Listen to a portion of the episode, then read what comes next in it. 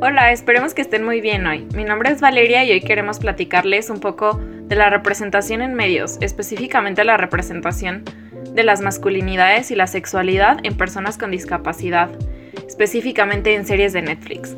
Estoy con mi compañera Daphne y a ella se le ocurrió este, este tema, le doy el crédito y creo que ella nos podría platicar un poquito más sobre el cómo surgió esta intriga del estudio de, las discapacidades relacionado con las masculinidades y su sexualidad. Hola, ¿qué tal? ¿Cómo están? Hola Valeria, bueno, déjame te cuento un poco. Eh, hace unos meses, eh, para un proyecto de la universidad, eh, me, topé con, con varias plataformas, con organizaciones, con notas periodísticas de personas con discapacidad que bueno, eh, por lo que, lo que pude ver, eh, llevan ya varios años, una larga trayectoria, alzando la voz, mostrando su inconformidad hacia la representación que reciben en medios, ya sea porque es muy poca o porque es muy estereotipada. No sé si, bueno, me gustaría a mí que nos compartieras tú por qué, por qué es importante la representación en medios. Sí, claro.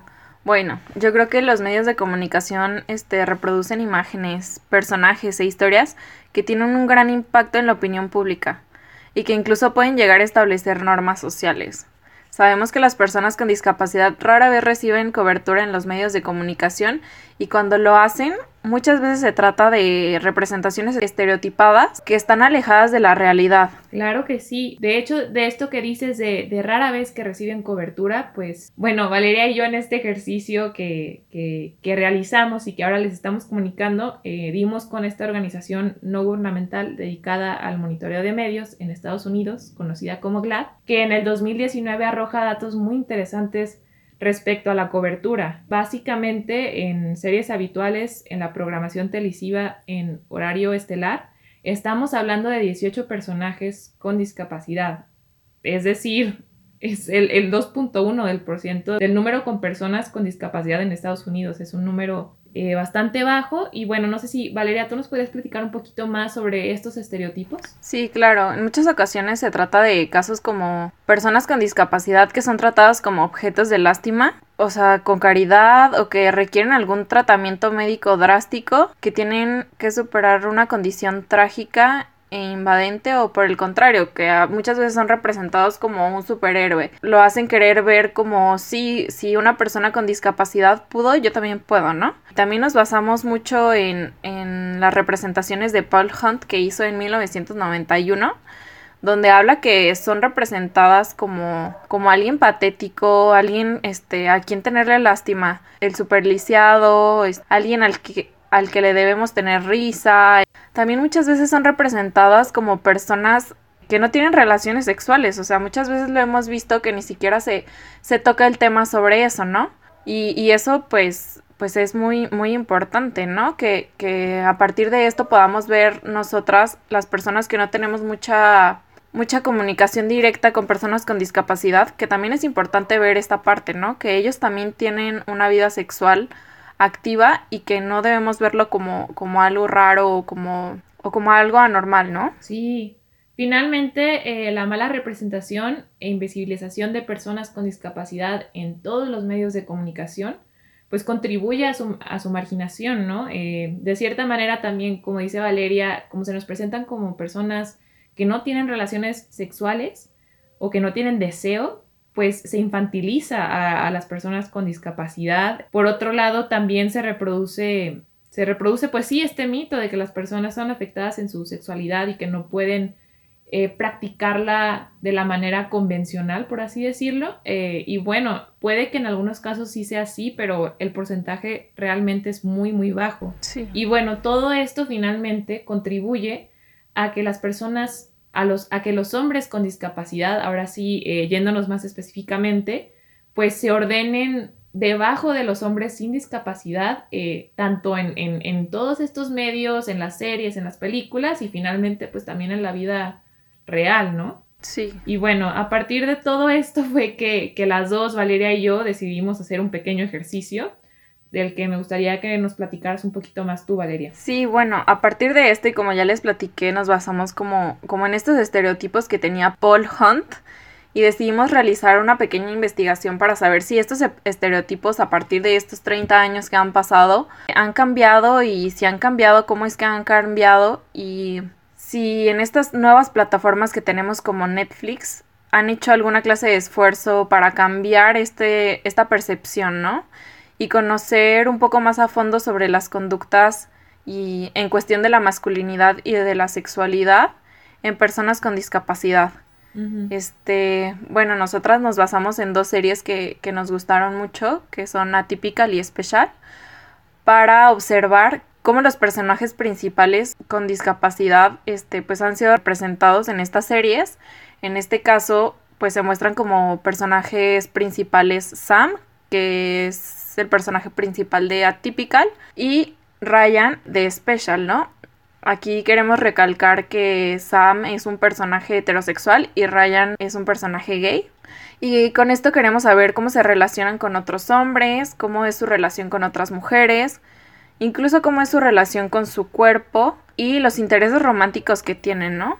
Sí, pues a partir de ahí eh, construimos eh, pues un análisis muy interesante de, ambos personajes, ¿no? Que, que como como venimos diciendo, pues tienen como algunas similitudes. Eh, ambas, ambas series son de Netflix, ambos personajes son los protagonistas de estas series, pero también hay diferencias, ¿no? Sam, Sam, eh, tiene autismo, Ryan tiene parálisis cerebral, Sam es heterosexual y Ryan es gay y, bueno, a partir de aquí, pues sí, fue muy interesante ver dónde se encontraban las series y dónde al revés, ¿no? Nos aportaban un diferente enfoque. Principalmente eh, nos, topamos con que estos dos personajes están en un proceso de independización, ¿no? Así nos, los presentan en la serie.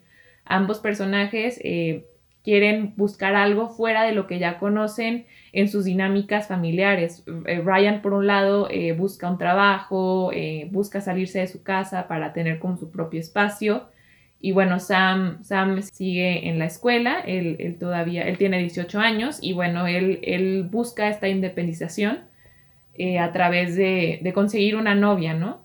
Y bueno, no sé si Valeria, tú nos quisieras hablar de otro punto interesante que encontramos. Sí, notamos una similitud en cuanto a las series, en cuanto a la relación que tienen ambos con sus madres, ¿no? Que ellas muestran como como protección hacia ellos, este, por una parte la mamá de Sam no quiere que él tenga novia, como que no quiere que sea lastimado, y de Ryan también como que su mamá lo apoya para que se salga de la casa, pero por otra parte vemos esta duda, ¿no? Esta duda, este, que incluso se lo comenta a Ryan de que no, es que no vas a ser apto como para, para salirte de tu casa, es que no podría realizar muchas actividades él solo, ¿no? Incluso vemos esta parte de que Ryan se obsesiona con, con trabajos físicos que no puede elaborar, como por ejemplo abrir un sobre, y él se enterca mucho en, en, poder hacerlo, ¿no? Sí. También esta parte de cuando se muda y tiene que armar un mueble, ¿no? Sí. Que va su mamá y que, y que le dice, wow, ¿tú armaste esto solo? Y él como, sí, yo lo armé, pero pues obviamente en la serie vemos que, que Ryan tiene a ayuda de, de otra persona, ¿no? Lo contrata y se da él el crédito, ¿no? El crédito de, de yo puedo hacer las cosas solo, y, y, demostrar esto, demostrar que él es capaz de muchas cosas, incluso con, sus, con sus personas cercanas este, en cuanto a lo laboral, él esconde su discapacidad, ¿no? Y creo que Daphne lo explica muy bien esto. Gracias, Valeria. Pues finalmente sí, ¿no? O sea, el, punto con, Ryan es que Ryan está mal, está bien esconder la discapacidad, no se trata de eso, ¿no? Se trata de que Ryan está buscando probarle a los demás que él que él es más que una historia de discapacidad, que él es más que su discapacidad y que él puede llevar a cabo una vida como, como todas las personas a su alrededor y que tiene muchas cosas que aportar más allá de, de, de la experiencia que él tiene con la discapacidad y, el mundo en donde ha habitado que pues no está diseñado para, para personas como, como él, ¿no? Tristemente así podría, podríamos decirlo. Eh, también se nos hizo muy interesante a las dos, eh, que en las ambas series eh, los personajes pues sí hacen como este intento de, buscar intimidad, muestran este, este deseo que, que, Paul Hunt nos había dicho que muchos personajes en, en los noventas no, o, o anterior a los noventas, ¿no? Y es muy interesante cómo estos personajes buscan de cierta manera pues informarse o educarse en sus casas sobre estos temas, luego buscan, pues sí empiezan como este, estas dinámicas de cortejo, pero finalmente ambos personajes se tienen que acercar a trabajadores sexuales para que para tener como ese primer acercamiento y es muy interesante cómo hasta ese punto vemos a estos personajes cómodos eh, dentro de, de, su persona, abiertos, honestos, vulnerables ante la situación y la persona con la que se encuentran en ese momento, el trabajador sexual o la trabajadora sexual, son personas sumamente empáticas, sumamente pacientes eh, con ellos, ¿no? Y eso también es algo muy interesante a recalcar de, ambas series. Sí, es muy interesante que, que, ambos tienen ese primer acercamiento hacia su sexualidad con trabajadores sexuales, como que se sienten más cómodos y muestran esta parte pues sí, de seguridad yendo con un trabajador sexual y no con, una persona que ellos sentimentalmente se sientan, este, pues atraídos, ¿no? También podemos ver los, los roles que presentan en la serie, especialmente de, de Atypical. Creo que te, voy a pasar a ti esa parte, Dafne, de cómo, cómo son los roles en la serie de Atypical. Creo que lo explicas muy bien. Gracias otra vez, Valeria. Eh, pues Básicamente lo que habíamos platicado Valeria y yo también eh, cuando terminamos de ver estas series y las platicamos juntas fue que es muy interesante cómo eh, justamente todo esto que veníamos hablando de que Ryan tiene como toda esta energía y toda esta intención de probarse y de, de verdad, eh, pues sí, ir, ir, hasta donde tope y, de, y, pues ahí ya tenga que, que pedir ayuda o algo. el caso de Sam es muy distinto. Sam, es una persona que muestra mucha fragilidad, mucha vulnerabilidad. Y bueno, también aquí, aquí viene un choque muy grande con su papá, ¿no? Que justamente a los 18, por primera vez, este, se están encontrando, pero el papá evade mucho todo, todo el tema de la discapacidad con Sam y, no, no se da cuenta de muchas señales que luego pues llevan a eventos, a eventos algo, algo locos. Ajá, sí. Eh, con ellos dos, pero bueno, finalmente en la vida de Sam hay varias mujeres, está su mamá que sí es sobreprotectora, pero también finalmente está ahí para él y bueno, también está su hermana Casey y está su novia Paige, que terminan asumiendo roles que socialmente eh, o convencionalmente asumen los hombres en estas, en estas dinámicas, sea de novia, sea de hermana, pues como para, pues sí, o sea, es interesante, ¿no? Como la presencia de los roles masculino-femenino aunque tal vez no estén en, el género, por así decirlo, que convencionalmente se presentan, están presentes de alguna manera, aunque estén cambiados. Sí, alguien los tiene que tomar, ¿no? Ajá, eso es, eso es lo, que, lo que parece. Eh, finalmente también se nos hizo muy interesante la diferencia en cómo se retratan y, y, cómo se abordan estas series, ¿no? Porque finalmente sí, aunque se traten, son, son muy distintas entre sí. Entonces, no sé si nos quisieras hablar un poquito, Valeria, tú, sobre este retrato, sobre qué trata Special en sí y qué trata, qué trata Typical.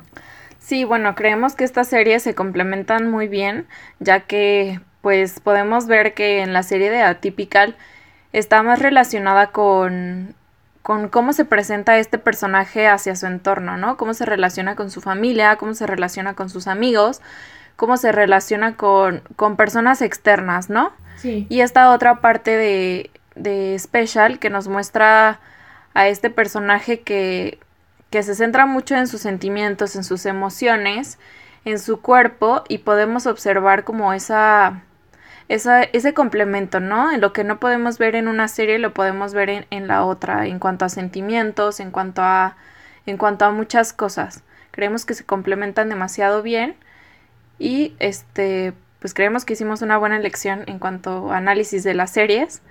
Y un poquito para concluir, creemos que series como esta se complementan, incluso con representaciones mucho más empáticas y reales, pueden convertirse en instrumentos fundamentales para crear conciencia y combatir el estigma de la desinformación hacia la discapacidad, ¿no? El aumentar la conciencia y la comprensión de los problemas de la discapacidad así como la diversidad de las personas con discapacidad, los medios de comunicación pueden aportar a que se integren de manera eficaz y exitosa todos los aspectos de la vida social, incluyendo temas como la masculinidad y la sexualidad, que creemos que son temas muy complejos, ¿no? Sí. Y por último les traemos algunas recomendaciones eh, que, encontramos por ahí en este, en este ejercicio que nos parece que enriquecen muchísimo más eh, pues todo, toda esta idea que les venimos a presentar. Eh, primero tenemos una campaña, una plataforma que tiene el objetivo de crear conciencia y de educar a la comunidad, a la sociedad sobre los derechos de las personas con discapacidad para expresar libremente su sexualidad. Esta plataforma se llama Under the Covers. Por otro lado, eh, hay una conferencista que se llama, es la doctora Danielle Shapuk y bueno, ella, ella la pueden encontrar videos de ella en YouTube. Eh, ella toca, aborda temas de sobre la sexualidad y la discapacidad de primera mano. Eh, ella es una persona con discapacidad y bueno, ha cargado con esta bandera de abogar por la, por la representación en medios eh, y, sobre todo con esta, con esta tangente, ¿no? En la sexualidad. Y bueno, es muy interesante escucharla. Y por último, también incluimos en, en nuestras recomendaciones una conferencia que también se encuentra en la plataforma de YouTube, que es con el cast de una obra musical que se llama El despertar de primavera. Y bueno, esta obra gran parte de, del cast está compuesto por personas con discapacidad y entonces bueno, aquí hay toda una charla sobre lo importante que es que haya más personas también haciendo diferentes manifestaciones artísticas, eh, sea en series como las que estuvimos platicando, sea en obras, sea en música, que, empiecen a, hablar más de estos temas y que, bueno, y que las empiecen a incluir más finalmente, ¿no? Eh, que, sean mejor representadas y, y demás. Y bueno, creo que por nuestra parte eso sería todo. Muchas, muchas gracias por escucharnos. Espero hayan disfrutado de esta charla. Y bueno, también tanto Valeria como yo queríamos eh, decir que, que, las dos somos estudiantes de este tema. Ninguna de las dos eh, lo vive por primera mano y finalmente esta fue una investigación que sí la hicimos con mucho rigor y con la mayor profundidad que pudimos, pero tampoco somos expertas en el tema. Entonces bueno, está, está este margen de error y de verdad que si algo de lo que dijimos eh, no es acorde o es ofensivo, eh, las dos nos disculpamos de antemano. Muchas gracias. Bye.